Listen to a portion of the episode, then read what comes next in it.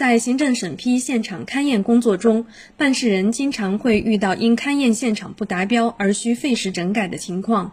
为节约办事时间，河北省石家庄市原市县对需要现场勘验的市场主体采取主动联系、上门服务，实现了提交申请材料与现场勘验同步进行，行政审批再提速。原市县饭盒子烤肉店负责人耿艳玲说。咱们这个勘验先行真的是太方便了，因为是第一次开饭店，对勘验的要点不是很明白。有了工作人员的上门指导，一次就能验收通过，真是效率太高了。优化行政审批流程，让市场主体减少了跑办次数，提高了办理效率。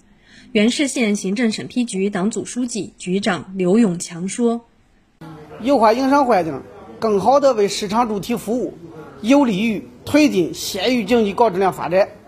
呃，比如这个开业环节，我们便过去坐等群众来咨询，为主动联系做指导。